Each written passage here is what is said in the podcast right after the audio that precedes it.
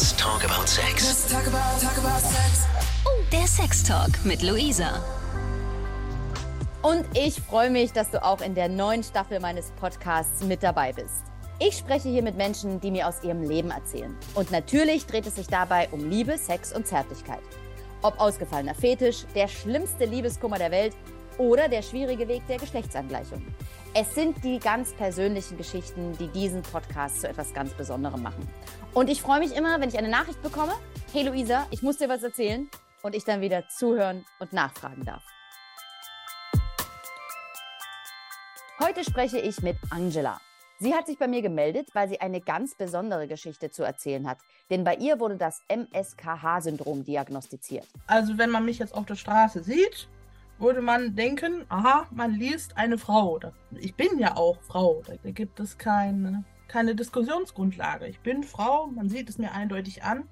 Mir fehlt halt eben dieses Organ. Also ich will das jetzt nicht schönreden oder so. Es gibt auch heute immer noch Momente, wo es einfach ehrlich an Grenzen stößt so die Phase Mitte 20, wenn die ersten Freunde heiraten, Kinder kriegen und so. Man schielt da immer drauf. Ihr Leben ist ganz anders als deins oder meins und es ist so mutig, wie sie ihren Weg geht. Was das nun genau ist und was das mit Sex zu tun hat, sei gespannt. Ich spreche jetzt mit Angela. Und Angela hat eine besondere Geschichte. Ich möchte gar nicht zu viel verraten, denn eigentlich musst du ganz viel darüber erzählen und du wirst unseren Hörern erklären, was es überhaupt ist. Es ist das Meyer-Rokitansky-Küster-Hauser-Syndrom. Und so viel kann ich schon sagen.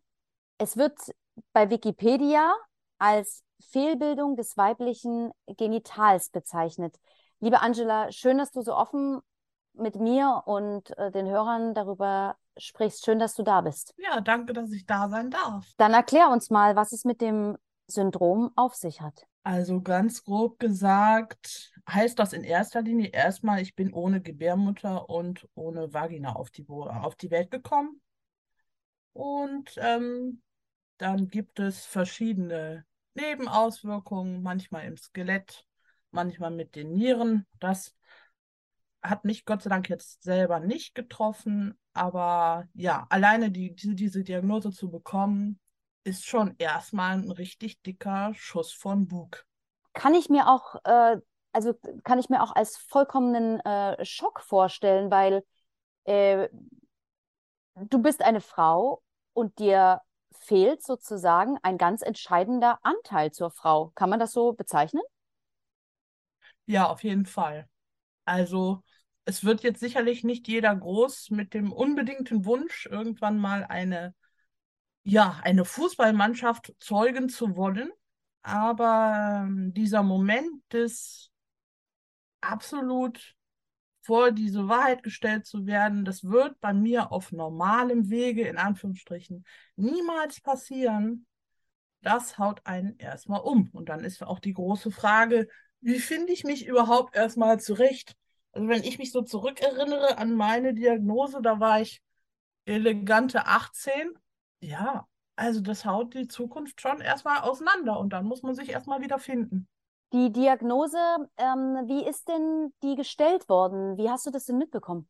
Ich war mit 17 das erste Mal beim Frauenarzt wegen ausbleibender Regelblutung. Ne? Wer keine Gebärmutter hat, der kann entsprechend auch nicht diese Regelblutung haben. Und beim ersten Besuch mit meiner Mutter gemeinsam, da sagte die Ärztin noch, ja, alles wunderbar, ein Ultraschall gemacht über den Bauchraum, alles prima, gucken Sie mal hier. Da wird sich innerhalb der nächsten zwei, drei Monate auf jeden Fall was tun. Gut, nach Hause. Und ähm, ein Jahr später, dann mit 18, immer noch nichts. Äh, müssen wir kurz erklären, also keine Menstruationsblutung. Genau. Ähm, und damit bist du wieder hingegangen? Genau. Und habe mich erneut vorgestellt bei derselben Ärztin und habe gesagt, es ist immer noch nichts passiert, was ist denn da los? Und die machte dann nochmal einen Ultraschall und sagte, ja, da ist auch irgendwie nichts. Hm. Gehen Sie mal bitte zur Uniklinik und lassen Sie das mal genauer abklären. Ja, und dann durchläuft man in meinem Fall jetzt an der Uniklinik ähm, eine Vielzahl von Ärzten, bis einem irgendjemand eben mal sagt, ja, sie haben das Mayer-Rokitansky-Küsterhauser-Syndrom. Buff. Genau. Uff trifft es ganz gut.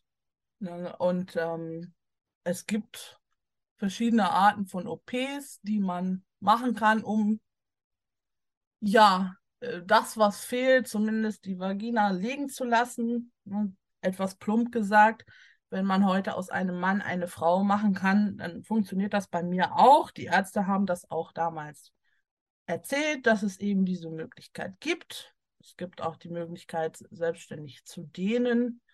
Aber ich habe mich in dem Moment erstmal entschieden für, ich bleibe, wie ich bin, weil ich da erstmal ja, andere Sachen sortieren musste ähm, und mich nicht noch einer OP hingeben wollte, die nun wirklich auch kein Pappenstiel ist. Ganz klar, jede OP ist ein Risiko und mit 18 ähm, hast du wahrscheinlich erstmal wirklich irgendwie im Kopf, puh, äh, ich bin irgendwie, äh, irgendwas ist bei mir komisch. und du hast aber Eierstöcke, die sind vorhanden. Oder? Genau. Also wenn man mich jetzt auf der Straße sieht, würde man denken, aha, man liest eine Frau. Das, ich bin ja auch Frau. Da gibt es überhaupt keinen, da gibt es keine keine Diskussionsgrundlage. Ich bin Frau, man sieht es mir eindeutig an. Mir fehlt halt eben dieses Organ. Ähm, die Hormone, äh, Östrogene und was es da alles noch gibt, die sorgen ja nämlich dafür, und die werden ja in den Eierstöcken produziert, dass deine sekundären Geschlechtsmerkmale und dein Frausein ja ganz normal ausgebildet ist. Genau. Und am Ende, das müssen wir den Hörern, glaube ich, nochmal erklären, fehlt die Verbindung, wenn man sich das mal anatomisch vorstellt, die Verbindung zwischen den Eierstöcken, wo der Eisprung erfolgt, durch die Gebärmutter, die Vagina zur Vulva. Genau, nach außen hin, wenn man so will. Ja, das heißt, dass in dem Moment die Gebärmutter, die für, das, äh, für die Einnistung ähm, des Embryos zuständig wäre, der, der, der Eizelle, äh, der Eizelle ähm, das ist nicht vorhanden. Das heißt, ja, Kinderwunsch, AD und damit erstmal auf. Genau. Also mittlerweile gibt es die ersten Möglichkeiten einer Gebärmuttertransplantation. Da sind tatsächlich auch schon Kinder auf diese Welt, auf diesem Weg auf die Welt gekommen. Ähm, aber mein Weg ist das nicht. Ich habe nach der Diagnose lange, lange daran gearbeitet, mich so zurechtzufinden in meiner Identität eben als Frau. Und weiß ich nicht, das reizt mich gar nicht. Also ich kenne andere Betroffene, die sagen, dass sie wollen das und das ist ihr sehnlichster Wunsch, aber ähm, mittlerweile nach all den Jahren, also ich bin jetzt gerade 33, lebe also schon eine Weile damit, steht für mich, ich bin, wie ich bin. Dieses Identitäts Problem, ne? Vielleicht können wir da mal so ein bisschen drüber reden. Was, was bedeutet denn Frau sein und wie war für dich der Gedankenweg und die ähm, Entwicklung deines, äh, deines Frauseins für dich? Äh, ich kann mir vorstellen, dass das am Anfang sehr schwer war. Und dann hast du dich wahrscheinlich ganz bewusst damit auseinandergesetzt und dich auch dafür entschieden. Es ist okay. Es ist okay. Ich bin, ich, ich bin eine Frau. Wie war das für dich? Also ich will das jetzt nicht schönreden oder so. Es gibt auch heute immer noch Momente, wo es einfach ehrlich an Grenzen stößt. Ähm, so die Phase Mitte 20, wenn die ersten Freunde heiraten, Kinder kriegen und so. Man schielt da immer drauf. Ich ähm, habe eine Patentochter, die liebe ich über alles.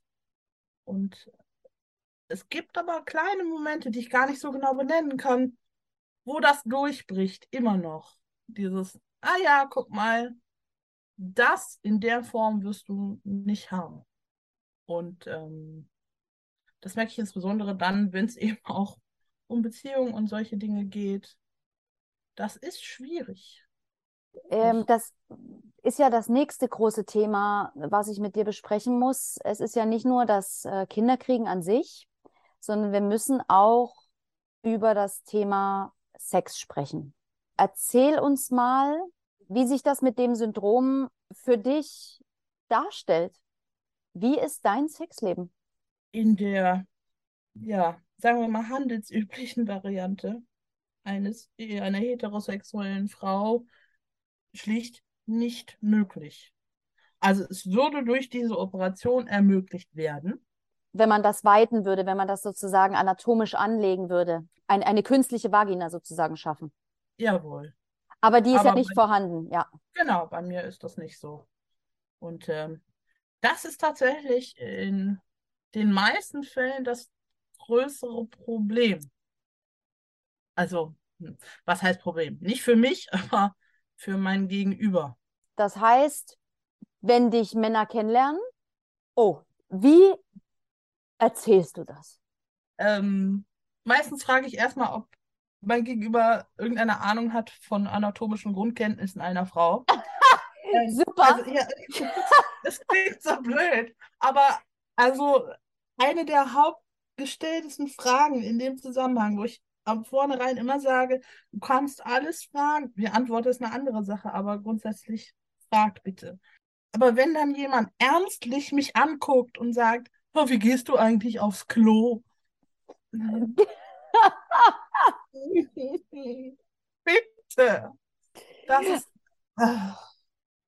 Genau, wir müssen das, wir müssen das nochmal klarstellen. Es gibt tatsächlich viele, viele Männer, die nicht wissen, dass eine Frau, ähm, wir bringen es mal auf den Punkt, äh, im Normalfall drei Öffnungen hat. Das eine ist die Harnröhre, das zweite ist die Scheide mit der Vagina und das dritte äh, ist der Analausgang. Äh, drei Ausgänge für drei unterschiedliche Sachen. Ja. Genau. Wissen, wissen viele nicht. Äh, aber im Sinne der Aufklärung haben wir es hier nochmal der Vollständigkeit halber erwähnt. Und tatsächlich, okay, musst du also manchmal mh, selbst da noch Nachhilfe leisten. Okay, wie geht's weiter? Ja, dann tastet man sich so vorsichtig voran. Ne? Aber wie gesagt, also keine Kinder zu bekommen zu können, keine Kinder bekommen zu können, ist eine Sache. Das geht dann meistens noch, wobei ich ehrlicherweise sagen muss, das ist eine der wenigen, wenn nicht der einzige Vorteil an meinem Syndrom.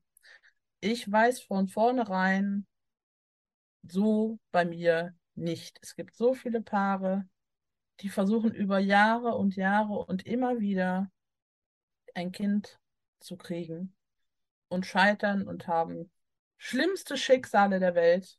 Ähm, das weiß ich bei mir eben von vornherein. Wird nicht funktionieren. Das geht dann noch. Aber dann der nächste Schritt zu sagen, du, übrigens auch das, was dazu nötig ist, funktioniert bei mir jetzt erstmal nicht, dann ist meistens der Ofen aus. Das ist auch wieder hart. Ja. Also nicht, dass ich diese OP für mich generell ausschließe und sage, ich bis zum Grab bleibe so, wie ich bin. Aber ähm, auf der anderen Seite eben der Prozess bis zu meinem Standing hin, ich bin, wie ich bin und fertig, käme es mir fast vor wie ein Verrat an mir selber, wenn ich jetzt sage, ja, jetzt aber lasse ich an mir rumschnibbeln, um für jemand anderen zu funktionieren. Das ist unglaublich interessant, dass du das sagst, weil ich hatte mich damit wirklich jetzt die letzten Tage beschäftigt, seitdem du mir geschrieben hattest. Und äh, an diesen Aspekt ähm, habe ich gar nicht gedacht, dass du das natürlich dann in erster Linie für jemanden anderen tust. Weil, entschuldige, dass ich so indiskret nachfrage, aber unser Podcast heißt ja Let's Talk About Sex. Ähm, die sexuelle Befriedigung, ähm, findest du die auf anderem Wege? Masturbierst du oder ähm, wie ist dein sexuelles Lustempfinden? Ich glaube, was man nicht kennt, kann man nicht vermissen. Okay. Also, ähm, von daher alles gut. Der Wunsch nach Intimität ist durchaus vorhanden. Das, ähm, ne? Aber also der Gedanke des äh, handelsüblichen Aktes, weiß ich nicht, das kommt mir so abstrus vor. Also auch im, äh, ne, ich bin sehr offen. Und dann manchmal fragen mich Leute ja, wenn jetzt die gute Fee käme und sagen könnte, hier, wir machen dich jetzt normal, würdest du es machen? Niemals. Im Leben nicht. Warum? Ich meine, unsere gesamte Gesellschaft ist sexualisiert. Jede Werbung, jeder Film, alles dreht sich doch um Sex. Und du bist das, äh, bist der Leuchtturm, der sagt, im Leben nicht. Das finde ich so mutig. Wir sind ganz gut vernetzt in der Community und manchmal kommen da wirklich sehr, sehr, sehr junge Mädchen rein. Ja, also ich bin mit meinen 18 relativ spät diagnostiziert worden. Und ähm, damals gab es diese ganze Vernetzung noch nicht so, wie das jetzt heute funktioniert. Und ich glaube, da hat einfach jemand gefehlt, der gesagt hat, hey, ich bin genauso wie du. Und ich bin eine Möglichkeit von vielen, wie es für dich weitergehen kann. Und wenn jetzt von allen, die MRKH haben, alle den gleichen Weg gehen, alle sagen, sie lassen sich operieren oder dehnen oder was auch immer, weiß ich nicht. Ich würde mich selber niemals als Leuchtturm bezeichnen, aber ich finde es schon wichtig, dann auch sich da einzubringen. Äh, naja, also du erzählst uns ja hier, dass du gelernt hast, ein Leben ohne Sexualität zu führen. Und das finde ich, doch, das finde ich sehr mutig und sehr ehrlich und kaum vorstellbar. Verstehst du? Äh, alle Hörer da draußen können sich wahrscheinlich nicht vorstellen, ohne Sex im weitesten oder engeren Sinne zu leben. Ohne Befriedigung, ohne Pornos, ohne Masturbation, ohne äh, ges geschlechtlichen Sex bis hin zu Swingerclubs und, und, und Partnertausch und ja, weißt du, was ich meine? Und äh, mhm. äh, du bist diejenige, die hier ganz klar sagt, okay, ich, äh, ich kenne es nicht, ich vermisse es nicht und äh, ich bleibe so, wie ich bin. Also, dann darf ich doch sagen, dass du sehr, sehr mutig bist. Also, das ist. Empfindest du das nicht so? Da das meine Normalität ist und einfach die Realität, in der ich lebe, weiß ich nicht. Also klar, es gibt Mädels, die haben das, die leben sich ganz normal aus. Ob jetzt unoperiert oder nicht. Ähm, ja, aber weiß ich nicht. Für mich ist das, wäre die andere Welt total befremdlich. Natürlich weiß ich, dass das nicht der Norm entspricht und dass ich damit irgendwie, ja, anders bin als alle anderen. Aber sind wir mal ehrlich, mit dem, mit dem Syndrom geboren zu sein, bedeutet einfach anders sein. Das ist so. Aber das ist, also ich finde, anders sein ist per se nichts Schlechtes. Das Schöne ist ja, dass du uns mit deiner Offenheit und mir vor allen Dingen eine ganz neue Sichtweise eröffnest. Und das, äh, gerade das, was du gerade gesagt hast. Also erstens, wer ist denn normal? Ja. Und ähm, was zeichnet denn Normalität aus? Und ist es nicht gerade etwas Besonderes, dass unsere ganze Welt aus so vielen verschiedenen Möglichkeiten und Sichtweisen besteht? Also das beeindruckt mich schon sehr. Du machst mir das gerade sehr bewusst. Gern geschehen. hast du, hast du dich im, in der Gesellschaft dafür jemals irgendwie, ich will nicht äh, sagen, äh, äh, gegängelt oder ausgegrenzt gefühlt?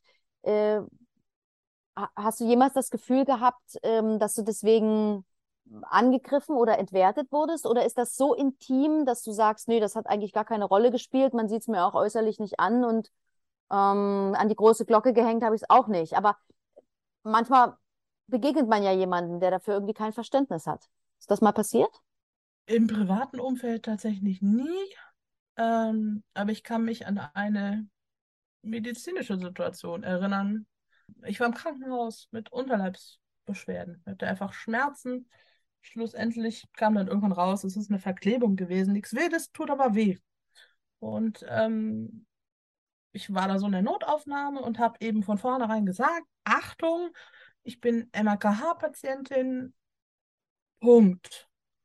Und die Hoffnung zu haben, dass irgendein Arzt mal weiß, wovon man spricht, wird leider sehr oft enttäuscht. Ähm, wenn du sagst, du kennst das schon nicht von einem Arzt, erwarte ich aber, dass er entweder sagt, ah ja, kenne ich, oder für den Fall, dass er sagt, kenne ich nicht, was durchaus vorkommen kann.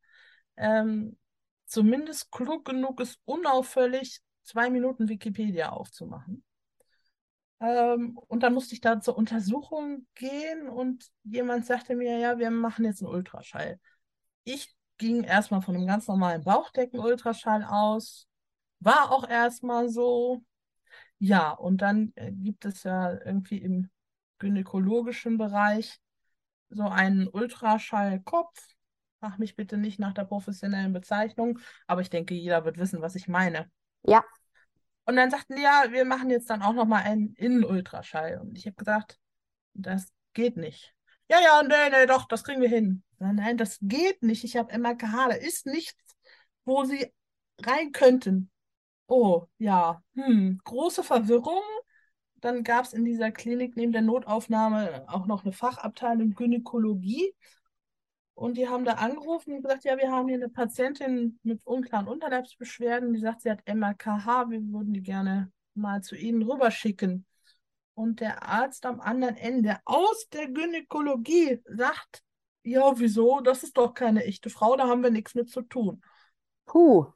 Und sowohl der Arzt in der Notaufnahme als auch ich, uns fiel so das Gesicht aus dem Gesicht, ob dieser völlig unmöglichen Aussage. Ähm, ja, aber das ist eigentlich so das einzige Mal, wenn es jetzt nicht um Partnerschaft geht, ne? aber so normale Aufklärung nach außen hin. Recht problemlos. Ich habe noch zwei Fragen zum Abschluss. Das erste ist, es gibt aber theoretisch, um das nochmal kurz zusammenzufassen, die Möglichkeit, das operativ hinzu, also quasi hinzubasteln, ähm, eine Vagina zu erschaffen, äh, entweder durch eine Operation oder auch durch Dehnen, durch eine künstliche Vagina. Was gibt es da für Möglichkeiten? Kannst du uns das nochmal kurz erzählen?